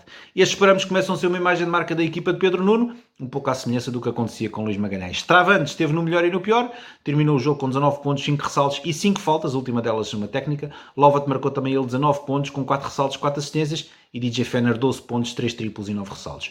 O futsal feminino foi até Faf perder com Alan Nuno Alves por 6-1, eh, frente à poderosa formação de Faf, as Leoas ainda conseguiram equilibrar o jogo, em alguns, em muitos momentos, diga-se, por isso não acho que o resultado acabe por espelhar bem aquilo que se passou em campo, mas a verdade é que acabou por ser uma derrota pesada frente à poderosa formação do Nuno Alves. O nosso único gol foi marcado pela Ana Alves. O Hockey Feminino disputou a terceira jornada da primeira fase da Zona Sul, uh, fomos até ao pavilhão do Turquel, Uh, ser goleados por 12 a 2 e três dias depois do jogo muito desgastante frente à Setor de Carvalhais, peço desculpa, e já com a Sofia Moncóvio de regresso, o Sporting foi uma presa fácil para o recém-regressado Turquel. A equipa da casa desde cedo impôs um ritmo muito forte, jogando a toda a largura da pista, obrigando as Leões a desgastarem-se ainda mais e os golos foram sucedendo de forma natural. O 7-1 ao intervalo era pesado, mas mostrava bem o desequilíbrio que existia em pista. A segunda parte foi praticamente para cumprir calendário, como se costuma dizer. As Leões mostraram muito empenho, mas infelizmente isso só não chega. Faltam jogadoras para que possa haver uma rotação neutral, como em qualquer equipa de hockey patins. Já o Turquel, que veio buscar três jogadoras àquela equipa cujo projeto supostamente estava esgotado, o Sporting, eh, está a lutar pelo primeiro lugar na Zona Sul, com 31 golos marcados e apenas 6 feridos, e já jogou frente ao Benfica, que vai na frente, mas tem mais um jogo. Os nossos golos foram marcados pelas caçulas Catarina Barbosa e Inês Lourenço. O hockey masculino teve jornada dupla, ao meio da semana recebemos no pavilhão João Rocha o Hockey Clube Braga e vencemos por 5 a 1, numa primeira parte pode ser traduzida em dois nomes, Nelson Felipe. O Sporting foi muito pressionante e muito ofensivo, mas ora falhava no último passo, ora falhava na finalização e houve, a meu ver, um jogador que brilhou acima de todos os outros, o guarda-redes do Hockey Clube Braga. Com o 0-0 ao intervalo, o Sporting surgiu mais veloz em pista, patinando e circulando a bola com maior rapidez e até começou a perder, mas nunca perdeu o norte, fazendo a reviravolta já tarde, mas ainda há tempo de golear e marcar inclusive a de bola parada. Excelente exibição com golos de João Almeida, Romero, João Soto e um bis do Ferrafon. No fim de semana fomos até Valongo vencer a equipa local por 5-3 num jogo extremamente competente e com um resultado muito importante antes da pausa para o Mundial. Golos do Soto, Henrique Magalhães e Platero e um bis do Gonçalo Romero. O voleibol feminino deu início à Liga Lidl, à primeira fase da Liga Lidl em Ponta Delgada, nos Açores, fomos vencer o Clube K por 3-1 com os parciais 25-18, 22-25, 13-25 e 18-25 e sem a capitã Daniela Loureiro o Sporting não entrou nada bem no jogo e foram precisas mudanças. Do primeiro para o segundo set, Rui Costa mudou a formação, desemparelhou as equipas, trocou jogadoras e a diferença foi abismal. Por alturas do terceiro e quarto set, já com Vanessa Paquete e ao Pesto Rafaela Bertolini, a zona 4, a equipa já estava estabilizada e a carburar em pleno. Sem data vôlei, algo que habitualmente demora sempre que os jogos são nos Açores, não consigo explicar muito bem porquê, não vos posso trazer nenhuma informação estatística deste jogo. O voleibol masculino deu início à Liga Una na primeira fase também, no pavilhão João Rocha recebemos o Vitória Sport Clube e vencemos por 3-2 na negra, com os parciais 22-25, 23-25, 25-22, 25-23 e 15-10 foi um ponto perdido na jornada inaugural do campeonato. O Vitória até tem uma equipa bem jeitosa e é uma forte candidata aos playoffs, mas o Sporting entrou muito lento e pouco agressivo, com uma aposta excessiva nos ataques pela zona 4 e pela pipe e muito pouco pelo centro da rede. O Sporting era inconstante, tinha dificuldade em fechar o seu side-out, sobretudo no segundo set, e a defesa estava num mau plano. Após dois sets perdidos, foi preciso ser Sevanos, Masso e Masso e Gersinho trocar a posição de Melgares e Pedro Cardoso para o jogo mudar. A recepção a 3 continuou bem, aliás, esteve sempre bem, sempre em bom plano durante todo o jogo. Acho que terminámos com cerca de 73% de recepção positiva. E o Bart e Bertolini entraram muito bem no jogo, muito agressivos, com vontade de mudar as coisas. A isso, Jelinski ajudou a dar o mote e o jogo virou e não mais mudou.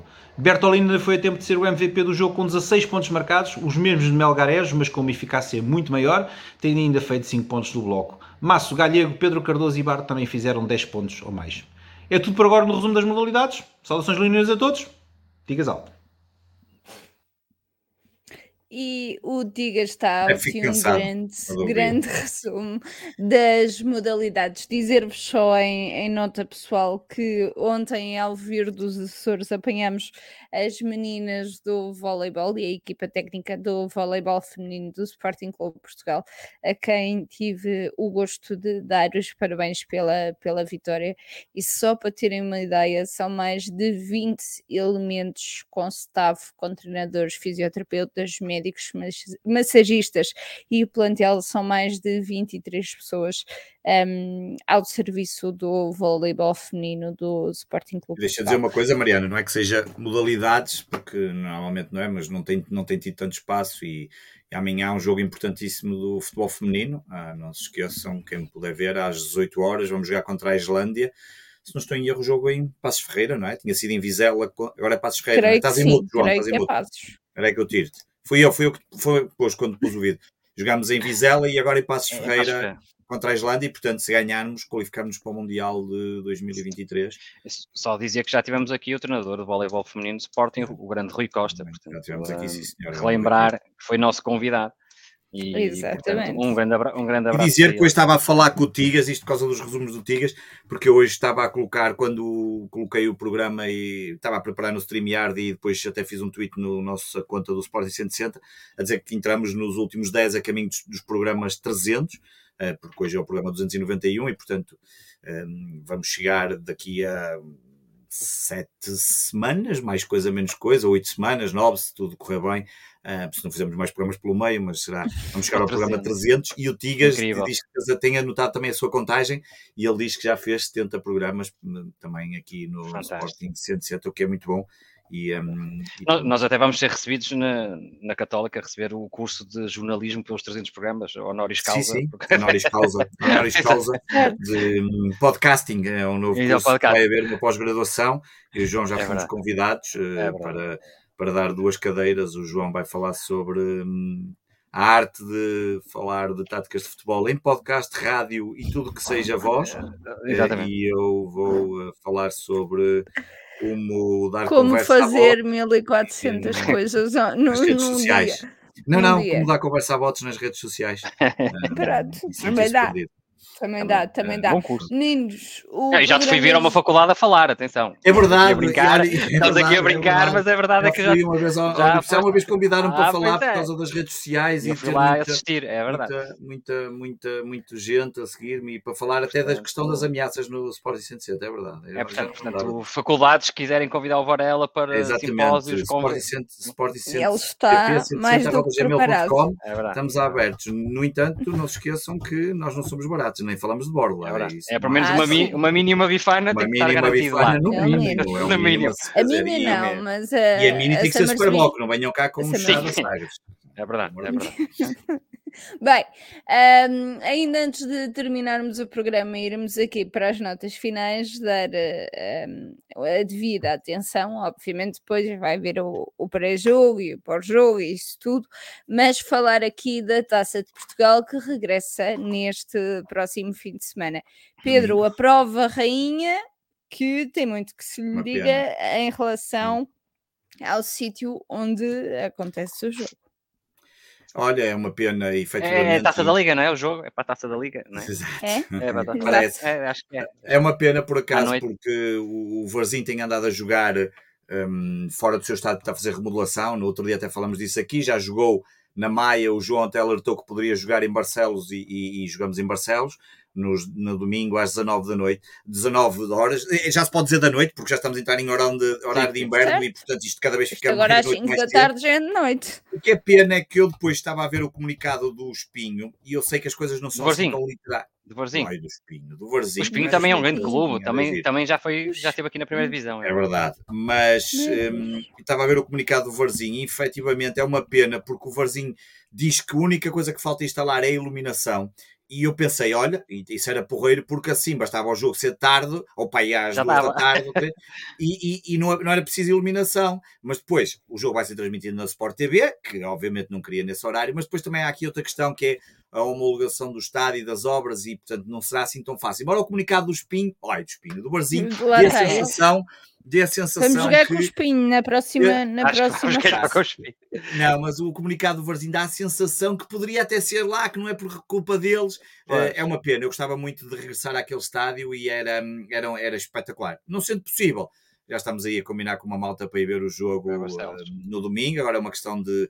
É o velho problema: filhos, eh, horários, tudo mais. eh, Mas gostávamos de ir. Em princípio, os preços não serão nada do outro mundo, porque é um jogo da taça e normalmente na taça, a verdade seja dita, a federação privilegia que, que se vá ao estádio. Hum, olha, era, era, era, era, era engraçado. Acho que vai ser um bom jogo. Claro que nós teremos que, obviamente, encarar este jogo para, para vencer. Não, não, não pode, nem podemos Não cometer erros do passado. Já estamos a dever uma ida. ah, já estamos a dever uma ida ao Jamor, precisamos de regressar ao Jamor, hum, até porque é uma das festas mais incríveis que existem em Portugal, hum, a nível pelo menos de futebol e desportivo. É o único jogo da taça do Sporting que vai ser à tarde. Vai ser no Jamor. Ah, isso é certinho, isso é certinho. Esse é o A único jogo. acontecer, a acontecer À tarde. é certinho. Até digo mais, ser às 7 da noite já é, já é qualquer coisa diferente, porque normalmente É este jogo era para ser às 8 e meia ou, ou assim Sim, uma sim, coisa do género. Portanto, ser Ah, às mas 7 eu tenho que ir para Lisboa a seguir. não, mas é o que eu ia dizer. Eu já nem falo dos que vão para Lisboa, pelo menos porque esses efetivamente já chegam mesmo tarde, mas 7 da noite já dá para, ok, 9, 10, 11, bem, mas pelo menos estou em Lisboa. Ainda seja chegas no mesmo dia. A- Já não ser já que- chegas, Vou já dormir chegas à no meia-noite e meia. Vou dormir assim. É no no- caminho. A não ser que haja prolongamento. Vocês Já não pensar matem do coração, mas por amor de Deus. falas nisso, Por eu não estava a pensar Deus. nisso, mas hum, olha que Barcelos, eh, eu por exemplo, não fui o último jogo do Campeonato de Sporting lá porque nos cobraram 25 euros no bilhete, tal como não fui aqui ao Bessa pelos mesmos preços. Eh, E quando pratico estas coisas, às vezes irrita-me um bocadinho. Mas é, é isso, é uma festa da taça que é uma pena não ser taça. E efetivamente eu gostava, a festa da taça tinha que ser mesmo com a Inglaterra. E, e no outro dia, um amigo meu, o, o João Gonçalves, que, onde eu faço o Fever Pitch, que, que é um adepto de cada um dos clubes, fazemos um podcast dos três rivais, alertou para uma coisa muito interessante, que estas coisas às vezes, a festa da taça devia ser uma festa da taça e era jogar onde tivesse que ser. E ele Exatamente. alertou Nem para uma série que pelado. saiu na Amazon Prime, que está disponível já na Amazon Prime, sobre a Ah, taça da- de Espanha. Epá, e ele, eu ainda não vi, ele alertou Eles lá jogam um lá? episódio de um jogo qualquer numa equipa pequena e a televisão transmitiu da varanda de uma casa, de uma, epá, uma situação toda caricata, mas transmitiu o jogo foi Quando querem, jogado fazem naquele estádio. Pá, e, e era assim que devia acontecer. Já fazem Inglaterra que eu- já vimos, já vimos, acho que foi o Arsenal, que foi a um estádio em que, em que sei lá, o, o balneário pá, nem tinha janelas, era uma sala só com dois bancos, estava tudo Pá, lá. e é assim que pá, devia de ser, foi- porque isso é que claro. traz. Pá, é, é, celebrizou-se a festa da taça por isso mesmo. É isso. Pá, e e é o fa- é estes jogos nestes estádios já fazem uma coisa muito engra- interessante, não é engraçada, mas interessante, que é equipas de escalão superior vão sempre jogar à Fora. casa do escalão inferior, fora, Exatamente. é porreiro. Só falta acabar com a porcaria das duas mãos, que não faz sentido absolutamente nenhum. Na meia final. Até porque as duas mãos eh, prejudica gravemente É na, clubes me- é na meia final. Na é meia na final. meia final. Prejudica gravemente os clubes mais, normalmente ditos mais pequenos, porque Claro. então para um grande poder jogar a duas mãos só privilegia o espetáculo quando são dois grandes, porque de resto aquilo não tem sentido nenhum.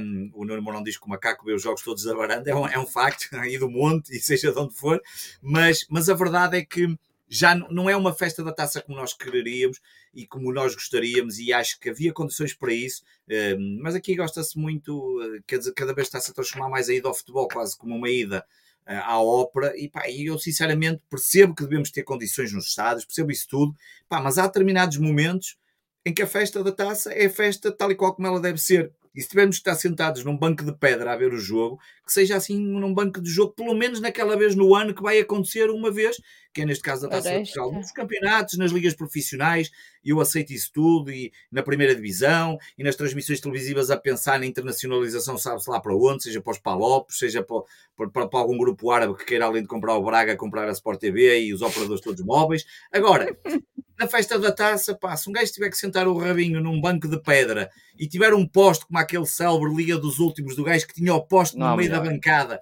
Vocês brincam-se com isso do posto, mas na naval havia postos no meio da bancada, no estado da naval. É verdade, e era é muito verdade. engraçado, porque um gajo já me deu muito jeito esse posto. Um dia fui lá ver um jogo do Sporting, estava, estava um calor tremendo, escondi-me atrás daquele posto para fazer de sombra enquanto não começava o jogo. Portanto, Epá, e estas coisas, um gajo, ah, já nem me lembrava disso, são estas histórias. Olha, deixa-me dizer uma, uma coisa. Eu, eu, às vezes tenho ido ver alguns jogadores, eh, alguns jovens jogadores e, e, depois até vejo alguns jogos e cada vez gosto mais Castro, de ver os jogos da Distrital. E gosto mais de ver os, os, jogos da Distrital, e, yeah. acho muito mais piada para esta festa. E da taça, nós fomos a Viseu, não é? Quanto ao Vilmoinhos, não foi? E, e, o jogo foi, apesar de ser um campo bom, que foi no estádio Fontil, é verdade é que condições é que tinha. estávamos de pé e aquilo estava tudo alagado da chuva, que não tinha cadeiras, não tinha nada. desse dia, digo-te já que não foi, foi comer, foi comer, ganhamos, foi, foi comer, mas é o que comemos. Verdade seja mas, dita. Também foi uma boa vitória. Mas também foi uma boa vitória. Foi o primeiro jogo de Kaiser no Sporting. É mas mas esses jogos da taça é que tinha piada. E, e, e aqui, e acho que foi o, o Filipe Gonçalves, aqui um, um nosso ouvinte que escreveu ali no chat, e é verdade. É que a Sport TV nem sequer os jogos da, da Premier Liga já tem. E portanto, à tarde não tem quase nada para, trans, para transmitir em condições. Portanto, até acho que seria uh, bom para eles, mas pronto, é, é o que é. Uh, mas eu acho que realmente o Varela tem toda a razão. Os jogos da taça, uh, cada vez parece mais a taça da Liga à taça, o que é muito pena, porque realmente depois o grande jogo da taça acaba, acaba a ser a final, porque já sabemos que é à tarde, porque de resto é, enfim, quando metes os grandes já sabe que vai tudo para a noite. Eu percebo também os clubes pequenos querem a receita televisiva um, e, portanto, a Sport TV tem ali um grande, apesar da receita ser repartida, é verdade, para eles é, é muito importante e acabam por ceder, obviamente, aos, Mas eu vou-te dizer, João, eu nem sei quanto é que pagará a Sport, a Sport TV para transmitir jogos da taça. Mas para um clube pequeno é sempre, é sempre importante. Eu, eu, imagino que deve ser muito pouco. Eu sei que é sempre qualquer coisa. É qualquer coisa. Clube, é coisa mas, claro. mas obviamente não, não, não é nada Ainda para mais os grandes, às vezes, prescindem da parte deles, percebes? Às vezes os grandes prescindem da parte deles e, portanto, a receita é maior, mas, mas é pena. Em relação ao jogo, que ainda não falámos, estávamos aqui a falar só do aspecto do, espetáculo. Em relação ao jogo, espero que o Ruben Amorim rode vários jogadores, que dê possibilidade, uh, obviamente, uma equipa competitiva para ganhar, mas que dê possibilidade. Ah, está o titular. Eu vou a Barcelos. Está o titular. Arthur, Marçá portanto, alguns jogadores, porque é importante ver alguns jogadores. Era importante, por exemplo, o Mateus Fernandes também ser chamado, agora que ele renovou, e portanto queria deixar essa nota. Aproveitar para ir lançando aqui alguns miúdos, obviamente muito bem enquadrados, porque se lançares 11 miúdos eh, eh, vamos ter um problema, se calhar bens mais tarde para, para, por causa dos prolongamentos ou qualquer coisa do género, Mariana. Portanto, convém ter uma equipa com muitos titulares e metendo dois, três jogadores lá no meio um, para, para, os jogadores terem minutos e depois fazer outras substituições. Isso era muito importante nesse jogo, um, até para descansar alguns jogadores, mas dar principalmente minutos, competitividade a outros, para o Ruben Amorim ver a competição. Portanto, é um bonito jogo da taça, mas nós queremos passar, queremos ganhar e, sobretudo, claro. também queremos dar minutos a outros jogadores.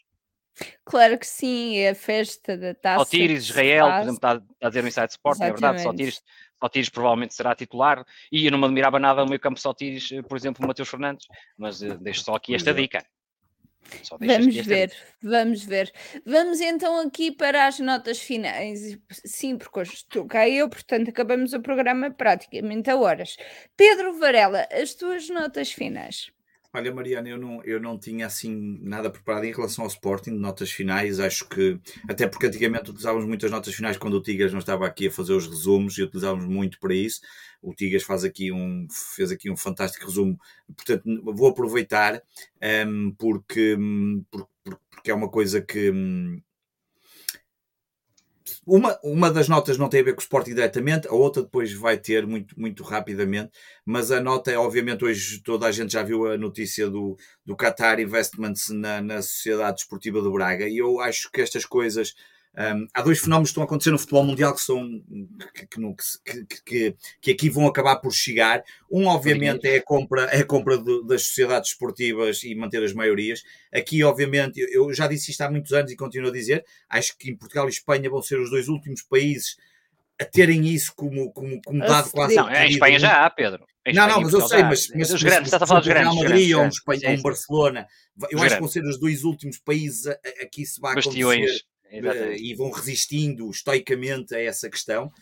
Um, mas obviamente esse é um dos fenómenos que está a acontecer. Além do mais, ontem ficamos a saber que em Inglaterra o Bournemouth está muito próximo de ser comprado por mais um americano e, portanto, a partir de muito em breve, metade dos clubes da Premier League já são detidos por americanos, que é, além de serem detidos por pessoas, são detidos por americanos. Eu já brinquei ainda no outro dia que, a dizer que aquilo é a Premier League americana. Depois. Premier uh, League depois, Soccer. Soccer, exato, qualquer dia. E depois há outra coisa muito interessante neste, neste pormenor da compra dos clubes, que é, nós já tínhamos os clubes grandes, durante muitos anos tivemos os, grandes, os clubes grandes no sentido, aqueles que eram historicamente grandes com títulos conquistados, os Real Madrid, os Barcelonas e essas coisas todas.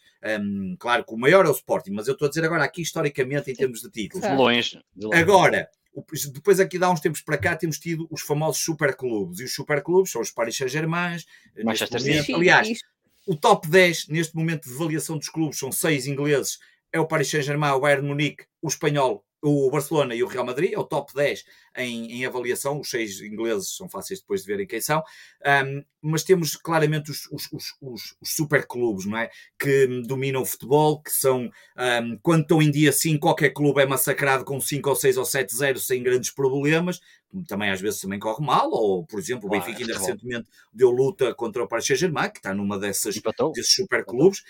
Mas depois temos também aquilo que são os super grupos. Nós ganhamos ao Tottenham. E nós ganhamos ao Tottenham, é que é onde está lá. Sim, mas está, está, está é. valorizado muito bem. Só, mas, só o estádio deles? Sim, o estádio deles custou mil milhões. Uh, isso é assim uma coisa absolutamente inacreditável. Há, é mesmo a americana, uh, há estádios é. de futebol americano. Uh, mas depois temos também os supergrupos. E os supergrupos é o grupo que detém o United, o o Manchester City, que tem 12 clubes de futebol, é o do Paris Saint-Germain, o Qatar Investment Group, que tem não sei quantos clubes, é o Boeli do Chelsea, que acabou de comp o Chelsea e que quer comprar mais e que já disse que quer, comp que quer comprar mais clubes, inclusive aqui em Portugal, fala-se que também já estará aqui muito próximo de adquirir um clube em Portugal e, portanto, quer construir também. E vamos ter cada vez mais esses super. Portanto, são fenómenos que estão muito rapidamente a modificar. Se olhares para isso tudo e, e tivermos, juntarmos as offshores, juntarmos uma, uma dificuldade cada vez maior de perceber se os clubes estão a cumprir mesmo o fair play, porque depois há aqui formas financeiras legais de dar a volta. Isto é um, é um, é um facto que, que, que preocupa. Ou preocupa ou não, eu não sei se preocupa. Estou a dizer que é é, é, o caminho que a coisa está a seguir para já e que eu acho que muito dificilmente vais retroceder. Então, na Liga Inglesa é impensável, portanto, os clubes são detidos e vão ser cada vez mais detidos.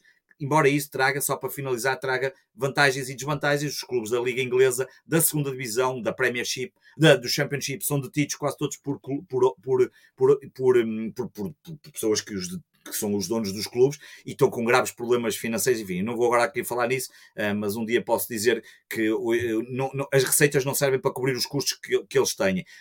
Para dizer, e portanto sobrevivem à base não só do dinheiro que os donos lá metem, como também de receitas, enfim, eh, extraordinárias. Depois, para terminar, o Sporting fez um comunicado, foi até no dia dos meus anos, muito importante.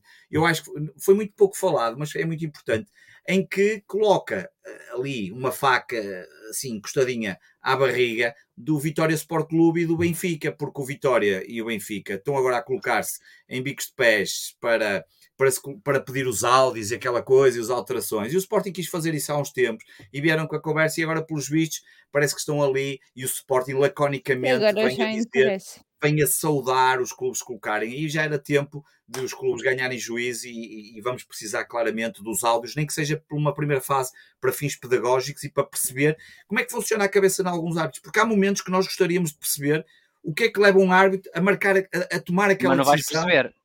Mas não vais perceber, porque os áudios vão ser privados, é só os clubes é que vão ter. E, não, e são proibidos para cá para fora. Pronto, mas já sabemos como é que isto funciona, João. Os clubes vão Sim. saber e depois nós vamos ter acesso pelo WhatsApp saber, a esses Ai, áudios. Tu vais, tu vais, tu, agora... Até porque tu tens o Amorim na cave, na cave e portanto ele vai decidir isso. Mas, mas pelo menos os clubes perceberem pá, como é que se marca aquele penalti que aconteceu no outro dia na Madeira, ou porque é que, porque é que vira-se a mão e, pá, enfim, era importante desse ponto de vista para criar a tal transparência que, que, nós precisamos no futebol nacional e, e, obviamente, no futebol internacional. E, portanto, são as minhas duas notas finais. João Castro, as tuas notas finais. Olha, as minhas notas eram, eram exatamente as que eu disse, portanto vou embora até logo, porque ele roubou umas notas Pronto. todas. Um, só falar aqui uma coisa do, dos investimentos e tudo. Em Inglaterra o fenómeno é um bocadinho diferente, porque os clubes basicamente são clubes de futebol. Aqui, imagina o Sporting com tantas modalidades, não Exato. tem assim tanta. O Diniz é, é diferente. Estou a ver o gajo da Qatar a comprar uma parte É comprar. Mas, peraí, vocês têm futebol de praia? E, Exatamente. E que é isso? E, e ping-pong? Agora não tenho, mas pronto. pronto. E portanto é, é, um pouco diferente, mas eu sei que eles querem é SAD, no clube não querem nada, e portanto o, o coloca aqui também outra, outra, outra questão. Uma das questões que já se falou muito é que, se calhar, como a exigência é tanta hoje em dia, qualquer dia o Sporting tem que pensar em, em ter um presidente para o clube ou um presidente para a SAD porque as coisas estão-se a tornar muito difíceis de conciliar.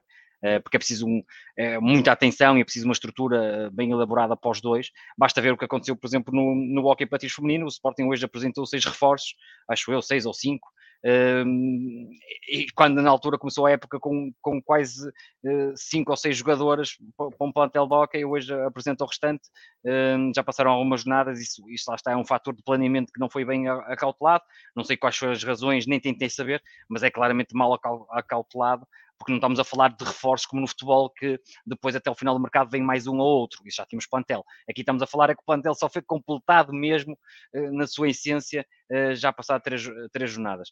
E, hum, e, portanto, eu acho que qualquer dia temos que nos focar muito disso. Um, o Sporting qualquer dia, e os adeptos do Sporting têm que se preparar, será vendida uma parte significativa da SAD, à volta dos 30% para alguém, não vamos perder a maioria, mas obviamente que agora temos 86%, ou não sei, o Pedro é que sabe esses números todos de cor, um, e portanto temos aí muito, muita porcentagem da SAD, e de certeza que vamos vender uma parte, vamos ver a quem, e depois vamos ver também as reações. Hoje, muito, hoje muitos aplaudiram aquilo que o Braga fez. Vamos ver se, quando for o Sporting se vão aplaudir.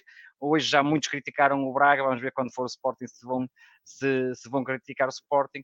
Mas a verdade é que hum, vamos de certeza alienar uma parte da SAD até para injetar capital na, na mesma. Um, depois, outra nota um, que eu tinha aqui, mas já não tem muito a ver aqui com o Sporting, era realmente que hum, isto é tudo muito giro, os americanos agora dominarem isto, como dominam a Fórmula 1, mas este fim de semana, por exemplo, graves erros da organização da Fórmula 1, até de questão de segurança para os pilotos, e portanto nem tudo que vem dos Estados Unidos também é bom, porque às vezes há muito espetáculo, muita euforia e tudo, mas às vezes também não percebem muito das coisas, e, hum, e Inglaterra também há, há muitos problemas, vê-se, por exemplo, o clube do Pedro Varela, os americanos tomam muito conta daquilo, mas é preciso saber tomar conta, nem tudo nem tudo o que eles tocam é bom e, portanto, deixar esse aviso, como já aconteceu aqui em alguns clubes, eh, infelizmente em Portugal, que por má gestão, e falo, por exemplo, a académica ehm, e outros clubes estão a desaparecer em termos históricos, e portanto isto é tudo um problema muito grave, porque para alguns clubes pode ser a tábua de salvamento, para outros clubes pode ser o enterro de vez, e portanto estas questões de fundos e compras é preciso ter sempre muito cuidado, ehm, e pronto, e, uh, por exemplo, o caso do futebol de praia também, um, eu acho que o problema de fundo nem acaba por ser o final do futebol de praia. É, o problema de fundo, porque é uma modalidade muito complicada, só tem três meses, não há formação, todas as histórias, mas é o problema como se comunica. Ou seja, já tivemos AGs, porque é que isso não foi levado à AGE? Meus amigos, isto é muito fácil explicar. Nós não temos condições para lutar contra a Casa de Louros do Benfica, que é campeão europeu de futebol de praia, que tem um grande orçamento, ou com o Braga, que tem poucas modalidades e investe tudo no futebol de praia.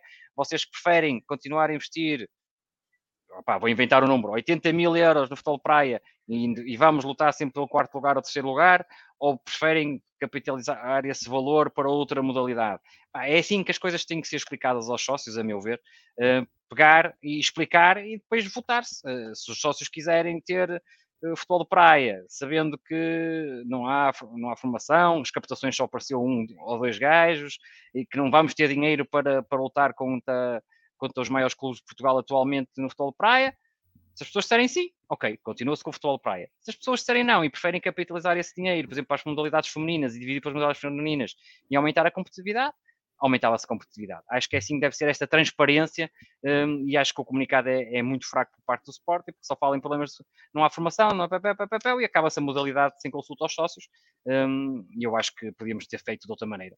Abertamente, explicar tudo e deixava-se à consideração dos sócios. Eu acho que isso é importante, um, mas lá está. É por isso que eu acho que em termos de organização no futuro, não sei se uh, eu ao início e aqui há uns anos não era, não era a favor disso, mas atualmente uh, a exigência com o clube do Sporting, com as modalidades que tem, e o futebol com a profissionalização que lhe é devida, uh, eu não sei se não era melhor termos um presidente para o, para o, para o clube, um presidente passado, um, para ter as coisas um bocadinho mais um, bem distribuídas em termos de tempo e de organização.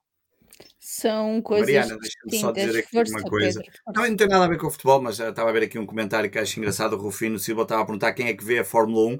Vou só dizer Eu. ao Rufino que em 2021 viram 1.500 milhões de pessoas, 1,5 mil milhões de pessoas que viram a Fórmula 1 na televisão em 2021. Portanto, é um dos eventos mais vistos em todo o mundo e este ano vai aumentar de certeza, ainda mais quando soubermos no final do ano. Sim, sim, sim. Um, obviamente. Tem crescido muito. Uma só nos Estados Unidos aquilo cresceu muito. 1, é por exemplo, é só para um paralelo, uma corrida da Fórmula 1, como foi a última do ano passado, em que deu o título ao Max Verstappen, viu tanta gente aquela corrida na televisão como normalmente vem o Super Bowl nos Estados Unidos a nível mundial. Portanto, é, é só, é só eu ainda ao, não vi a corrida de sábado, domingo. Eu, eu só resumo. Então, Também não grande frente duas horas, porque a corrida só, é só, só 45 minutos, só são 50 minutos. minutos Deixa-me só responder ao Três Gerações, o que ele está a falar aqui da ausência de informação. A verdade é que hum, eu conheço aqui casos de, de pessoas que hum, pá, que, conheço um caso que foi às captações do Sporting e, um, e só estavam lá duas pessoas para as captações, portanto, umas Sim, captações abertas. no futebol. Um, e depois eu conheço uma pessoa que, exatamente, que tem grande jeito para futebol de praia, mas mesmo grande jeito, mas joga futebol, futsal, recebe o ano todo um, e não joga Deixar. só três meses. Portanto, não, é, não é fácil, mas, mas lá está. E eu acho que, que, a direção devia, devia, devia apresentar aos sócios. Ah, se é para continuar a manter, continuamos a manter, mas uh, vamos lutar por estes lugares e, portanto, não havia problema nenhum. Um, uh, ah, agora, por exemplo, o ciclismo era uma modalidade que eu gostava que o Sporting tivesse, obviamente de forma limpa, mas gostava que o Sporting tivesse, porque é uma modalidade que é muito, muito assistida por muita gente. Eu, eu só assisto raramente às, às grandes voltas e vou espreitando, às vezes até quando estou de férias e, e vou vendo, mas a verdade é que hum, é, é uma modalidade muito tradicional e cada vez mais gente uh, anda de bicicleta e, e vê-se muita gente na rua com as camisolas dos clubes, uh, por exemplo, aqui, aqui no Porto vê-se muita gente a, a, pedalar com a camisola do Porto. Do, do um, 52 Porto. Exa exatamente, muito. E, e, é uma das coisas que hum, se calhar até dá algum rendimento e dá alguma visibilidade. Portanto, uh, acho que Ora devemos bem. ver. Aproveitar, uh, se me permitem também, obviamente, para deixar aqui as minhas duas notas finais. Agora que a modalidade terminou, acho que não estou a cometer nenhuma inconfidência, mas uh, eu tenho um familiar meu que jogava na equipa do, do Sporting de futebol de praia uh, e acho que faltou aqui um bocadinho de, de tato uh, face à forma como, como as coisas foram, foram feitas e foram comunicadas, inclusive para, hum, para os próprios atletas. Segunda nota final, eu sei que muitos de vocês provavelmente já não se lembram e nós vamos jogar no domingo, mas no próximo sábado, dia 15 de outubro, a partir das nove e meia, no pavilhão João Rocha, há Assembleia Geral que tem como ponto único e cito: apreciação e votação do relatório de gestão e contas do Sporting Clube Portugal, respeitantes ao exercício de 1 de julho de 2021 a 30 de junho de 2022, elaborado pelo Conselho Diretivo e acompanhado do relatório e parecer do Conselho Fiscal e Disciplinar. Esta convocatória está disponível no site do Sporting, obviamente, mas data de 26 de setembro de 2022. Eu não sei até que horas é que as portas vão estar abertas, mas a verdade é que a partir das nove e meia, quem quiser ir votar no único ponto desta Assembleia Geral, Uh, pode ir lá fazê-lo e obviamente acho que é importante também uh, mostrar aqui se aprova, se não aprova, como é que está, como é que não está e em que ponto é que estão os partidistas relativamente aqui às contas do clube.